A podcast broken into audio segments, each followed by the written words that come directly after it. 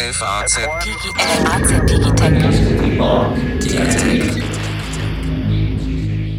Liebe Hörerinnen und Hörer, herzlich willkommen zu einer neuen Folge unseres FAZ Digitech Podcasts, in dem wir uns für die interessanten Themen dieser Zeit und der Zukunft interessieren.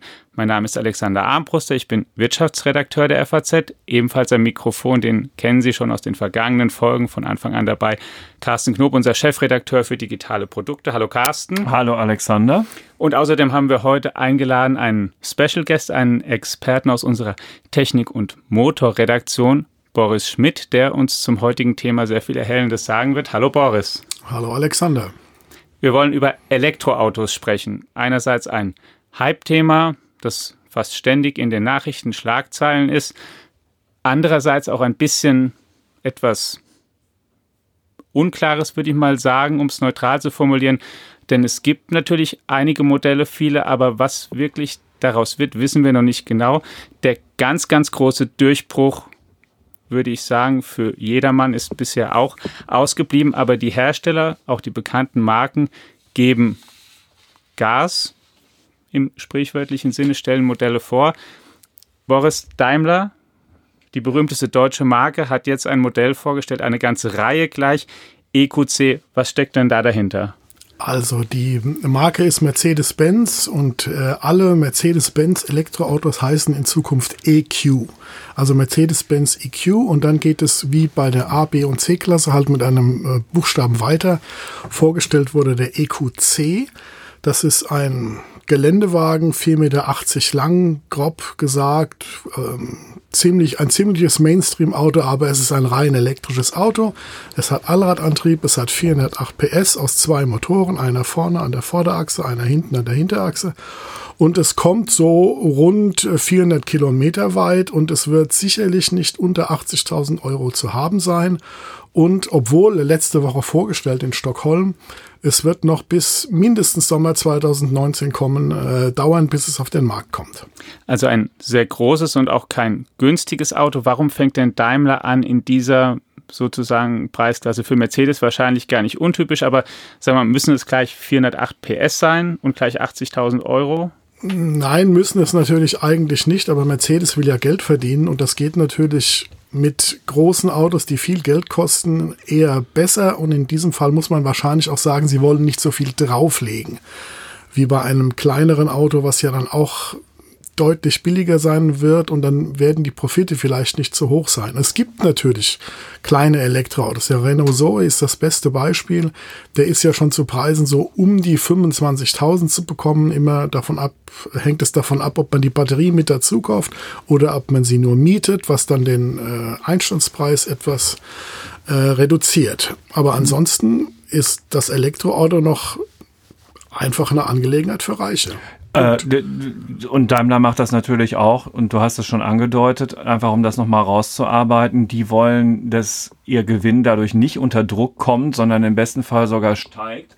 Anders als bei Tesla, die ja ein Verlustquartal nach dem nächsten in Kauf nehmen, um ihre äh, Produkte in den Markt zu drücken, hat Daimler natürlich da eine ganz andere Verpflichtung gegenüber seinen Aktionären, weil man das denen niemals durchlassen würde. Ne? Also es ist eine Margenstrategie, recht, die ja. die da fahren. Genau. Ja, und die Strategie ja. ist ja auch, dass da noch mehrere Elektroautos kommen. Das nächste wird wohl, äh, wird kolportiert der EQA sein.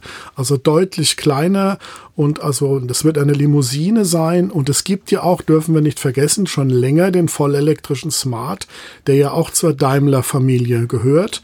Und Smart wird ja zu einer vollen Elektromarke umfunktioniert. Es wird 2020 keine Verbrenner-Smarts mehr geben, sondern nur noch elektrische. Aber der Status quo ist und eben auch im Unterschied zu Tesla, das sind keine Modelle, die für den reinen elektrischen Betrieb von Grund auf neu entwickelt werden, sondern die haben sich überlegt, wir ziehen das über dieselbe Produktionslinie, auf der auch dasselbe Modell, das dann einen Verbrennungsmotor hat, auch gebaut wird. Ne? Da hast du vollkommen recht. Also der EQC, der wird in Bremen gebaut, zusammen mit dem Geländewagen, der GLC heißt.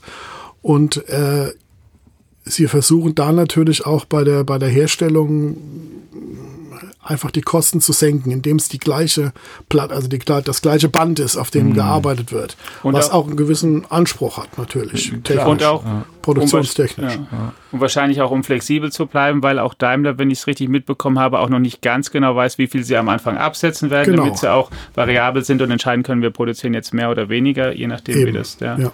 Markt Mit einem entscheidenden Nachteil, wenn ich das sagen darf, ne? weil wenn du anders konstruierst, nämlich rein elektrisch, kannst du im Innenraum wirklich völlig anders äh, mit, dem, mit dem Raum arbeiten, der da zur Verfügung das steht. Das stimmt, ja. Ja, also schwachsinnigerweise hast du natürlich jetzt Designelemente im Innenraum, die du für ein Elektroauto überhaupt gar nicht brauchst. Ne? Oh, also so, so hart würde ich jetzt nicht ja. urteilen. Also klar, der ist schon ziemlich konventionell, der EQC, ja. aber er hat natürlich auch dieses wunderbar, also ich, dieses, dieses doch wirklich außergewöhnliche neue Armaturenbrett, was auch in der A-Klasse ist. Aber es ist natürlich das das mehr oder weniger dasselbe mit leichten Änderungen. Ja. Die Luft, Lüftungsöffnungen sind eben nicht rund, sondern eckig. Es ist im Prinzip, wenn man das so will, konventionell. Ja, das stimmt. Ja. Jetzt sind zwei Kennzahlen ja für viele Käufer oder Interessenten auch sehr wichtig. Eine hast du schon genannt, 400 Kilometer weit kann man ja. damit fahren. Ist das sozusagen der, der Schnitt bei einer durchschnittlichen Geschwindigkeit geht das immer und danach muss man, das ist die zweite Kennzahl, die Daimler ja auch verspricht, danach kann man in 40 Minuten das Auto aufladen. Ja, also das mit den 40 Minuten, das geht natürlich nur an diesen äh, Schnellladestationen, die dieses Konsortium aus, äh, ich vergesse hoffentlich niemand, Daimler, Ford, VW und BMW haben Ionity gegründet und die bauen bis zu 400 Ladestationen bis Ende 2020. Die ersten gibt es schon und ich glaube bis Ende 2019 sollen es 200 sein. Mhm. Also Ladestationen in Deutschland an Autobahnen. Und nur da kann dieser Mercedes und auch andere in äh, 40 Minuten von 10% auf 80% kommen. Ladezustand. Ansonsten dauert es einfach deutlich länger. Ja, also für die letzten 20 Prozent brauchst du dann aus, aus physikalischen Gründen einfach nochmal die gleiche Zeit.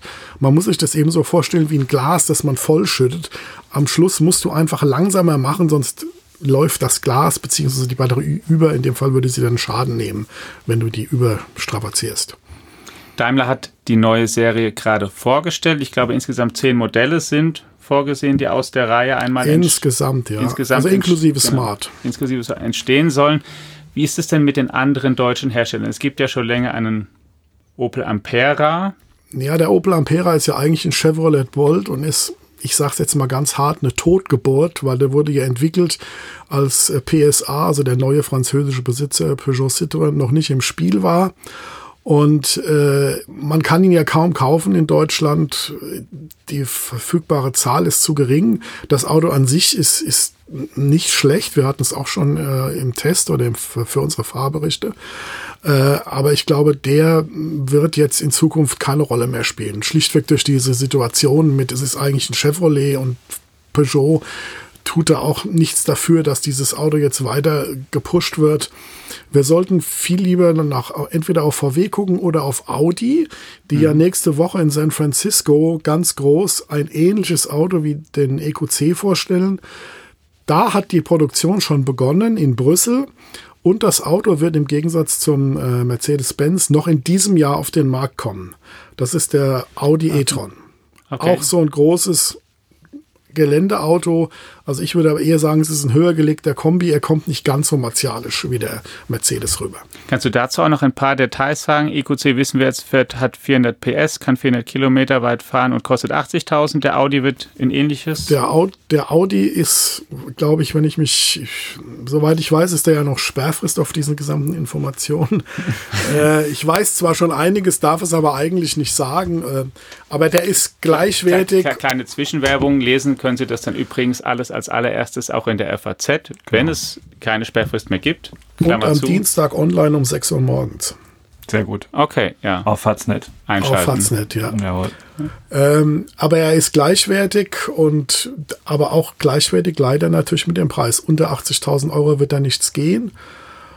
Und das ist natürlich schon schon viel. Ein nettes Detail möchte ich noch verraten. Ich glaube, das geht. Der Audi wird keine, also zumindest gegen äh, Aufpreis, keine Außenspiegel mehr haben, sondern so kleine Sensoren, die nach hinten blicken mhm. und man hat dann sozusagen Kamerabilder, die man im äh, Auto sieht. Dann kann man okay. die nicht mehr abfahren. Also und ja, und es hat auch Vor hat Vorteile im, äh, beim Luftwiderstandsbeiwert. Okay. Sie sind aber nicht die allerersten. Äh, Mercedes war schneller. Im neuen Lastwagen Actros gibt es das auch schon und sogar serienmäßig. Also alle neuen Actros haben das. Zumindest im deutschen Markt. Es ist nicht auf jedem europäischen Markt zulässig, mhm. dieses äh, neue System. Jetzt sind wir Mercedes durchgegangen, Audi, dann haben wir den Ampera erwähnt. Unter den deutschen Herstellern fehlt noch BMW. Was äh, haben die im Angebot? BMW ist, steht auch Gewehr bei Fuß, hat ja schon lange den i3.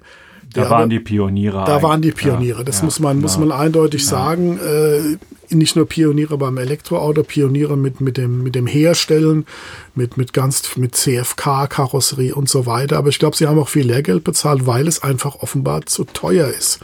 Und das Auto mit seiner doch, ich sage jetzt mal, schrulligen Form, also vier Türen, die auch noch gegenläufig öffnen und äh, wenn ich die vorderen zumachen will, darf die hintere nicht geschlossen sein, sondern muss auf sein. Also das hat schon einige Nachteile, dieses kleine Auto. Und sonderlich weit kommt es ja auch nicht. Also jetzt mit der neuen Batterie etwas über 200 Kilometer. Aber für viele Menschen ist das einfach zu wenig.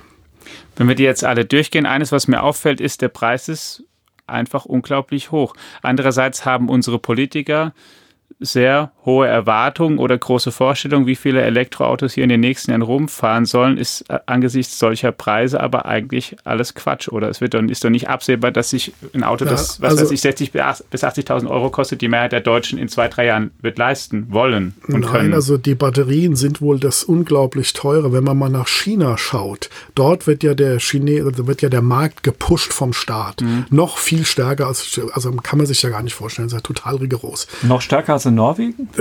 Äh, ja, also ich meine, es gibt ja Verpflichtungen. Du musst, äh, wenn du einen Verbrenner kaufen musst, bekommst du keine Zulassung ah, okay. und dann musst du auch noch 10.000 Euro zahlen, dass du überhaupt ein Nummernschild bekommst und so weiter. Das ist drastischer und, als in Norwegen. Ja, ja, und für mhm. jegliches Elektroauto gibt es überhaupt keine Einschränkungen. Und da gibt, es gibt ja auch schon wirklich richtig viele von rein chinesischen Herstellern, aber selbst diese, die eine Reichweite von 150 bis 200 Kilometer haben und auch noch stark subventioniert werden vom Staat, kosten auch so um die 25.000 bis 30.000 Euro, verlieren also den Vergleich mit jedem Verbrennerfahrzeug, mhm. äh, was genauso viel kostet, sofort, weil ich eben nicht innerhalb von drei Minuten meinen Tank auffülle und dann 500 Kilometer weit fahre.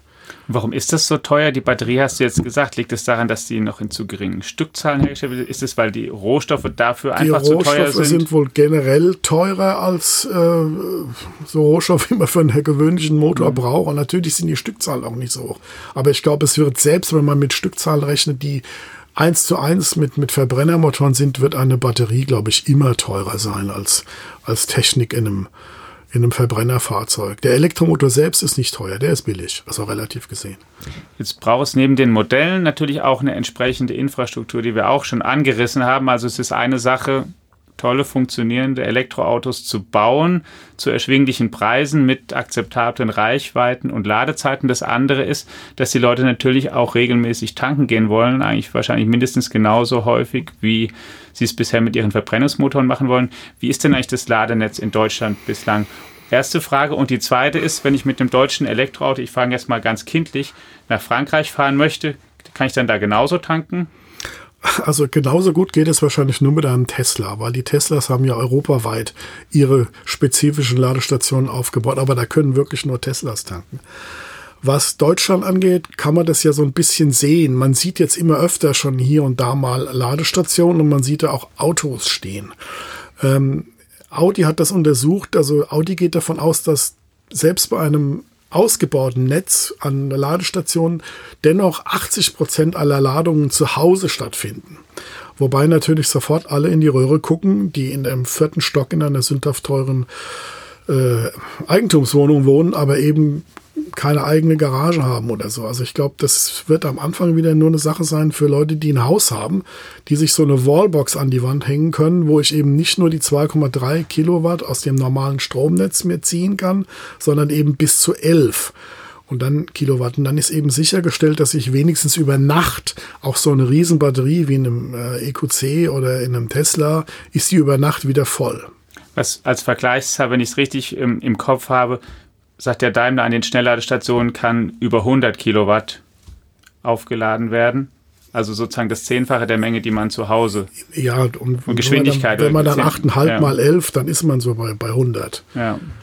Und das finde ich so in, im Gebrauch, wenn es über Nacht geht, ist das okay. Sozusagen haben wir einmal die Modelle, zum mhm. zweiten haben wir die Infrastruktur, wenn es um, um Ladestationen geht und was damit zusammenhängt.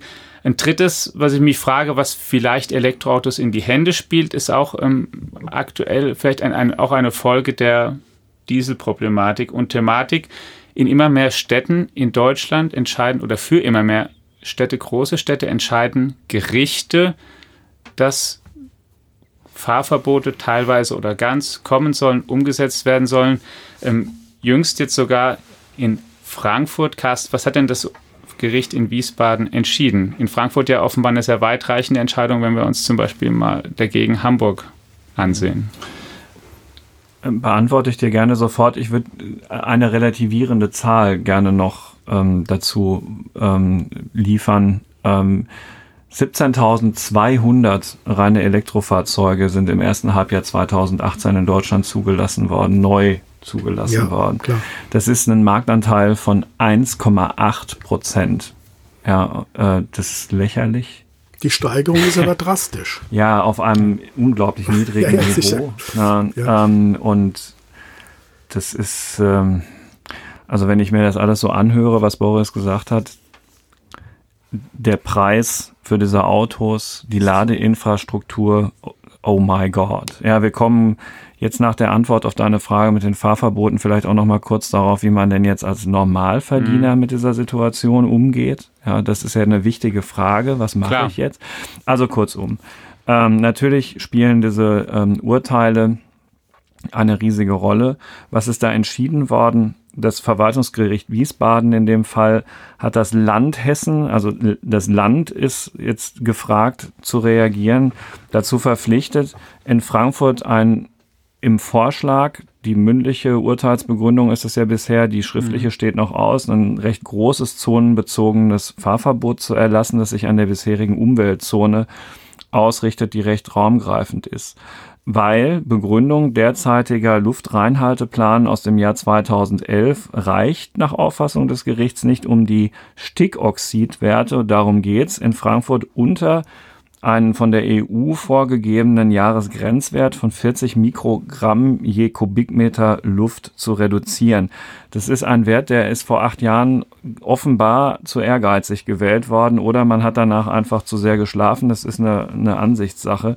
Und ähm, zusätzlich zu dem, was also jetzt unsere Privat- und möglicherweise auch Dienstwagen angeht, muss das Land Hessen seine Busse mit ähm, SCRT-Filtern nachrüsten, die dafür sorgen, dass also diese Schadstoffe äh, reduziert werden. Und das wird gerne übersehen. Das Gericht hat dem Land außerdem noch vorgegeben, in mehr Gebieten das Parken kostenpflichtig zu machen, um zusätzliche Anreize zum Umstieg auf öffentliche Verkehrsmittel zu setzen und würde gerne riesige Park-and-Ride-Parkplätze am Stadtrand sehen, ähm, die bestimmt sehr, sehr hübsch werden. Ja, und das ist das ähm, größte und umfassendste Fahrverbot, das es in Deutschland gibt, wenn es denn dann in Kraft träte. Mhm. Und es ist vollkommen überraschend in der Form über die Region gekommen, die ja die Pendlerregion in Deutschland ist und es ist die Wirtschaftsmetropole im Herzen des Landes. Ähm, es ist für das Land Hessen, für die Politik und nicht zuletzt für die Verbraucher eine mittlere Katastrophe. Man dachte ja immer, Nur in Stuttgart braucht man eine, ähm, äh, eine Maske, eine, eine Sauerstoffmaske, um noch durch das äh, durch die Stadt gehen zu können. Und jetzt plötzlich lernen wir, es ist in Frankfurt alles viel viel schlimmer. Die Hamburger, die du erwähnt hast, haben sich so aus der Affäre gezogen, dass sie zwei drei Straßen gesperrt haben. Das merkt natürlich kein Mensch. Ja. Aber wenn ich jetzt mit unserem privaten Euro 5 Diesel ähm, nicht mehr nach Frankfurt reinfahren kann, also auch nicht mehr zur Arbeit, kann ich das Auto im Alltag nicht mehr benutzen. Das mal ganz kurz, Euro 5 ist schon eine ja, es ist schon eine gar nicht so schlechte äh, äh, Abgasnorm, die ich da erreiche. Ja, das ist jetzt ähm, gestaffelt auch äh, in Frankfurt. Wer jetzt einen Euro 1 bis Euro 4 ähm, Motor hat, also die, die stoßen halt noch etwas mehr aus als diese, also je höher, desto sauberer. Das ist relativ mhm. einfach. Ähm, die sind sogar schon vom 1. Februar 2019 an betroffen und jetzt ich mit unserem ähm, Wagen in dem Fall vom 1. September 2019 an. Aber du fängst ja sofort an zu überlegen, was mache ich jetzt? Ja, ja also ähm, warte ich jetzt ab, bis Angela Merkel entschieden hat, wie das mit dem Thema Nachrüstung und ist es überhaupt nötig, möglich, sinnvoll, wer bezahlt das entschieden hat will ich abwarten, bis das Land Hessen sich überlegt hat, was für eine Strategie jetzt kommt. Wir streben auf eine Landtagswahl zu. Wird da vorher überhaupt noch irgendwas passieren? Will man der Regierung vorgreifen, der neuen Landesregierung ja oder nein? Ja, da laufen natürlich auch Fristen ab. Ähm, wie wirkt sich das auf meinen Restwert aus? Je länger ich warte, ja, und je schlimmer es wird, ähm, ist es sofort verkaufen vielleicht doch sinnvoller?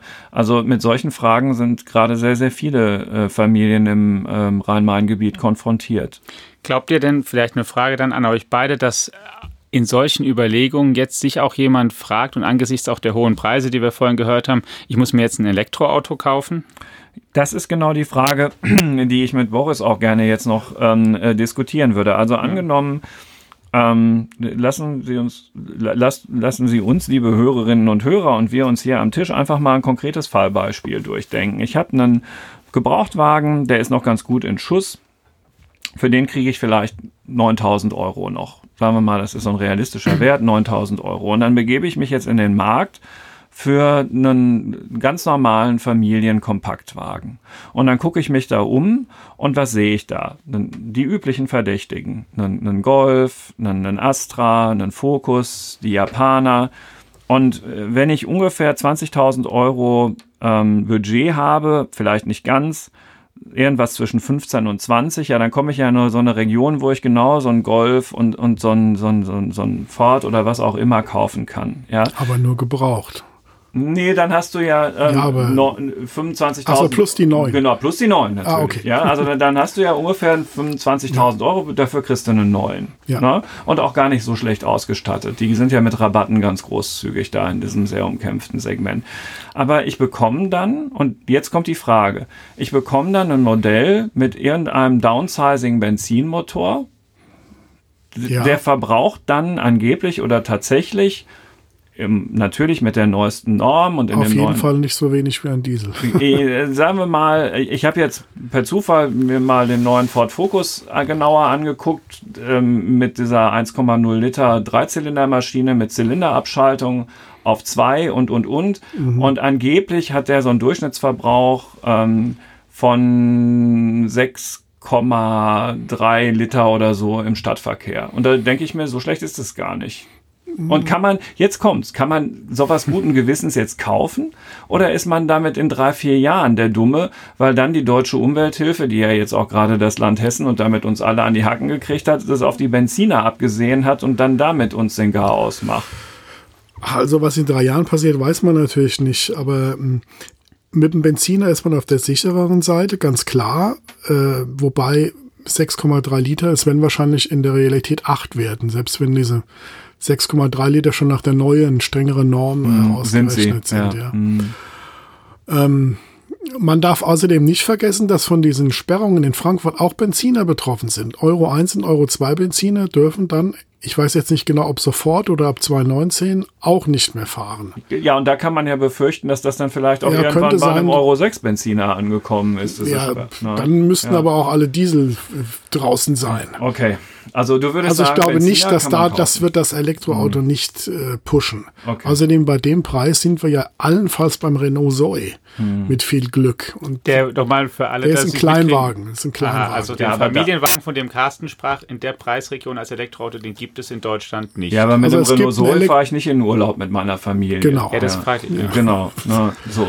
Ja. Äh, es gibt ja den elektrischen Golf, aber der kostet natürlich auch, ich glaube, über 30.000 und hat eine Reichweite von 200 Kilometern. Ja, also Damit kann man einfach nicht in Urlaub Das fahren. heißt, für den normalen, für den normalen Bürger, der mit dem Budget, das ich gerade skizziert habe, unterwegs ist und selbst das ist ja schon gar nicht so wenig Geld, ja, der braucht sich über das Thema Elektro keine weiteren Gedanken mehr zu machen. Stand nein. heute. Stand, Stand heute ja. nicht, nein. Hm. Also es gibt ja dann die Angebote, wenn du ein Elektroauto hast, kannst du dir für, mach, das machen glaube ich alle Hersteller. Ich weiß jetzt nicht hundertprozentig, ob das auch Renault macht. Du kannst dann für den Urlaub, kannst du dir ein Auto äh, nehmen, ohne Mehrpreis. Naja. Naja, will man aber auch vielleicht nee. nicht. Es, ah. es ist, ist nur ein mit, Hilfsmittel. Was ist denn mit ähm, der Marke, über die wir bis jetzt noch gar nicht so viel gesprochen haben, die aber irgendwie auch in aller Munde ist, weil sie mit schicken Stores jetzt daherkommt, die überall aufmachen, mit Tesla, die einerseits natürlich einen Verlust nach dem anderen vermelden, aber andererseits natürlich irgendwie schon Luxusautos verkaufen, auch nicht erfolglos verkaufen. Und wo es zumindest mal die Situation war, dass auch die deutschen Hersteller da, kann man sagen, erschrocken oder zumindest in Sorge ja, die waren sind drüber. auf jeden Fall in Sorge, weil in USA ja. verkauft ja Tesla mehr Autos als, als von der S, also als Daimler die ja. S-Klasse.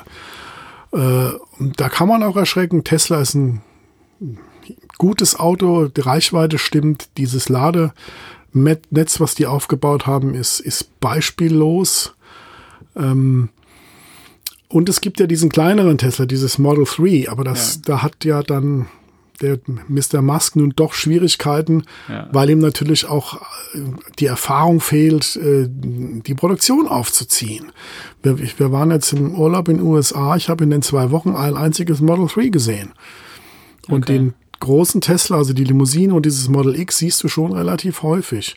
Und dieses Model 3, das wäre ja was, was zumindest in die Nähe von diesen 20.000, mhm. 25.000 Euro kommt, aber es werden wahrscheinlich auch eher 35 bis 40 werden, bis das Auto gut ausgestattet ist. Aber dass der den breiten Massenmarkt in Deutschland erreicht oder dass er ihn. Er erreicht den eher, aber auch nicht. Den breiten Massenmarkt, da brauchen wir mindestens fünf bis zehn Jahre noch. Und die deutschen Hersteller haben. Okay, die deutschen Hersteller sind da nicht hinten dran, sondern was den breiten Massenmarkt angeht, sind sie da nicht hinten dran. Also wenn, wenn man China außer Acht lässt, da sind ja die Chinesen dominierend. Aber die Fahrzeuge kann man mit den Deutschen nicht vergleichen. Okay. Jetzt haben wir einmal über Elektromobilität gesprochen und die Angebote an Autos, die es heute gibt. Wenn wir noch einmal kurz einen Blick in die Zukunft werfen, in dem, was die Autokonzerne technisch anderes vorhaben. Boris, du warst gerade für uns auf einer Technikfestival gewesen. Das heißt Mi Convention. Es war in Stockholm. Es hat ein Autokonzern, nämlich Daimler, ausgerichtet. Du hast viele tolle Texte für Faznet geschrieben, die wir alle gerne gelesen haben und Texte, die erstmal, als ich, wenn ich die Überschriften sehe, so gar nichts mit Autos zu tun haben. Da ging es zum Beispiel einmal darum, ähm, wie viele Frauen in der Computerbranche arbeiten, wie sie da Erfolg haben, Erfolg haben können. Es ging darum, wie jemand sich live in Geräte hacken kann von mhm. Zuschauern dort, die in einem Raum gesessen haben, die das demonstriert haben.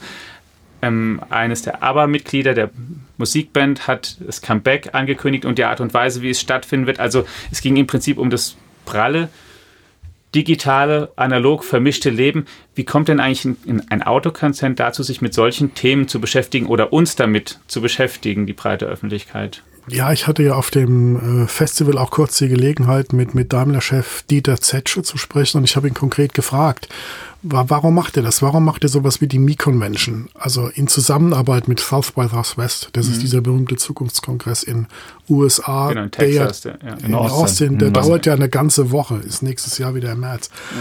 Und er sagte dann, man müsse als Konzern in die Zukunft schauen. Die Zukunft ist halt eben nicht mehr nur Auto, es vernetzt sich alles, es geht um Mobilitätskonzepte und um digitale Angebote, um Carsharing und so weiter. Und diese ganzen Konzepte, Carsharing, autonomes Fahren und so weiter, funktioniert ja nicht ohne IT im Hintergrund. Mhm. Und deswegen sei äh, Daimler da so aktiv, man wolle ganz weit über den Tellerrand schauen.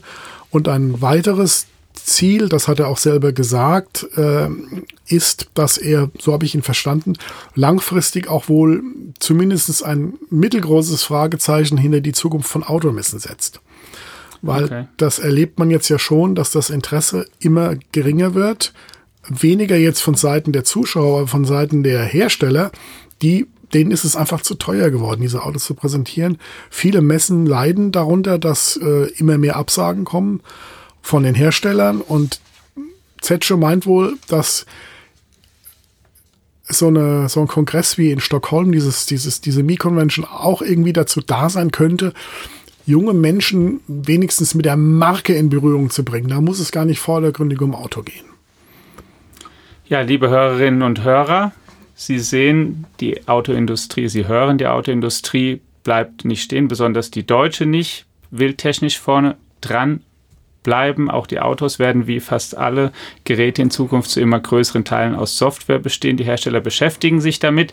Elektromobilität ist ein wichtiges Thema, haben wir gelernt. Es ist aber noch weit von den Zielen entfernt, die viele Politiker vor allen Dingen uns ständig ins Schaufenster stellen. Fahrverbote hin oder her. Der Preis ist ein riesengroßes Problem für den Massenmarkt. Ladennetze und die entsprechende Infrastruktur ein anderes. Wir sagen herzlichen Dank, dass Sie zugehört haben. Wenn Sie sich für andere digitale Themen, Zukunftsthemen interessieren, verweisen wir Sie gerne auf unsere FAZ Digitech App, die Sie überall herunterladen und ausprobieren können. Außerdem auf die vielen Angebote der Frankfurter Allgemeinen Zeitung, die Sie ständig auf dem neuesten Stand halten und wie Sie gehört haben, auch gerade von unserem Kollegen Boris Schmidt, die ganz vorne dran sind und allermeistens als Erste wissen, was sich die Firmen überlegen. Herzlichen Dank, bleiben Sie uns gewogen und bis nächste Woche. Tschüss. Tschüss. Tschüss.